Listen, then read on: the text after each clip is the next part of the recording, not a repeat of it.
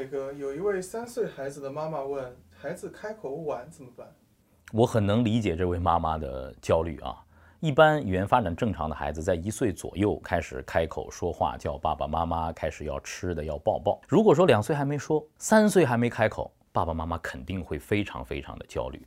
如果您的孩子三岁还没有开口的话，我的建议先排除器质性的障碍，寻求医生的帮助。一般呢，听力很重要。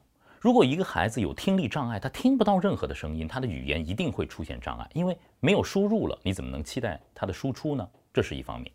第二个，爸爸妈妈一定要排除掉孩子的咽喉、声带、舌头的器质性的障碍。如果这些器质性的障碍全都排除了，那么我建议爸爸妈妈可以安下心来，接受你身边的这位开口比较迟缓的孩子。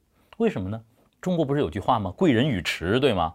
可能很多爸爸妈妈会说，磊哥，你站着说话不腰疼？我举几个例子啊，爱因斯坦说话很晚，伊隆马斯克说话很晚，曾国藩说话很晚，哎，你不能说他们没有成就吧？在磊哥看来，语言是一个编码的过程，有的孩子这嘴啊跑到脑子前头了，这叫编码超前啊，小话痨巴拉巴拉巴拉说个没完，但是呢没有条理，没有重点，对不对？对于这种孩子，你得踩踩刹车，让他脑子和嘴配上。